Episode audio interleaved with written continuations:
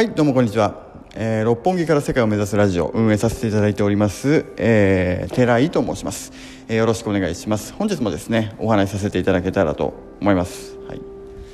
えー本日は、えービジネスで結果が出てない方えーもしかしたら〇〇を意識したらいいかもしれませんよというタイトルでお話しさせていただきます、はい。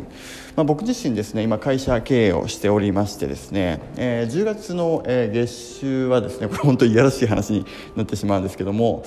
約500万弱ぐらいの、えー粗利だったかなというふうに思います。はい。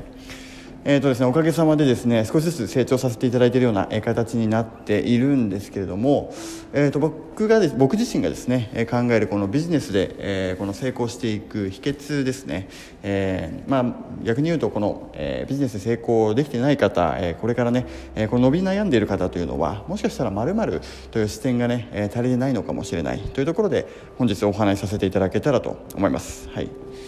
では、えお話しさせていただきますが、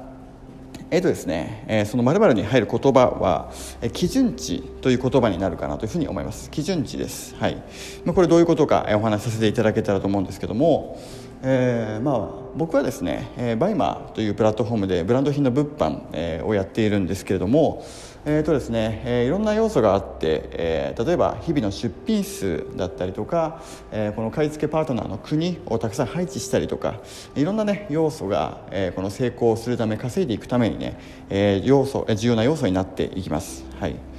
このね基準値という言葉ね先ほど出させていただいたんですけども、えーこういった、えーこの稼いでる人がですね例えばこの出品数を1日何どれぐらい出しているのかこの買い付けパートナーの国をですねどれぐらい配置しているのかこれをですねこの稼げてない人っていうのは学ぶ必要があるかなというふうに考えています。はい。例えば、出品数家から家、あの仕事をやっている方でですね、社会人の副業でバイマをやっていると。ね。でそういう方がですね、日々、帰ってきて仕事から帰ってきてえーこの出品を自分で画像編集もしてリサーチもして出品してと。これ毎日10品頑張ってやってるんですよと、えーそれ私頑張ってますよと。言っている方が、えーもしかしたらいるかもしれません。その方がもしかしたら結果が出てないとしたらですね。もしかしたら基準値の設定が甘いのかもしれません。はい。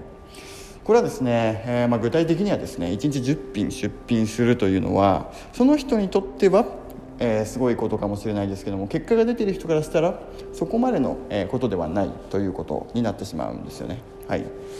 まあ、こういうところですね基準値のズレがあります。でも、えーじゃあこの10品しか出せない人は、えーどうしたらいいんだと、えーこの、ね、私忙しいから10品しか出せないんだけどと思われるかもしれないんですけどもやはり20品30品成功してる人が例えば1日30品出してるんだったらやっぱ30品出さなきゃいけないんですよね。でここで、えー考えなきゃいけないもう一つの要素としては業務効率化というものもあります、はい、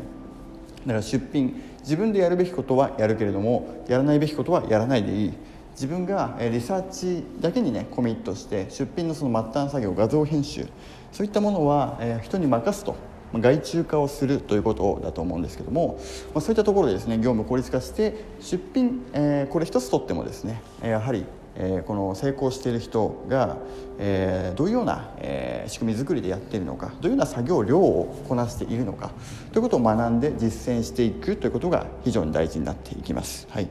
今回基準値ということをお話しさせていただきましたけれどもこういうようなところでですね、え成功している人が、えどういうようなねえ日々、え作業量を行っているのかその作業量をこなすためにどういうような仕組み作りをしているのかそれを知ってそれを実践していくと、え成功へ近づいていくかなと思いますので参考にしていただけたらと思います。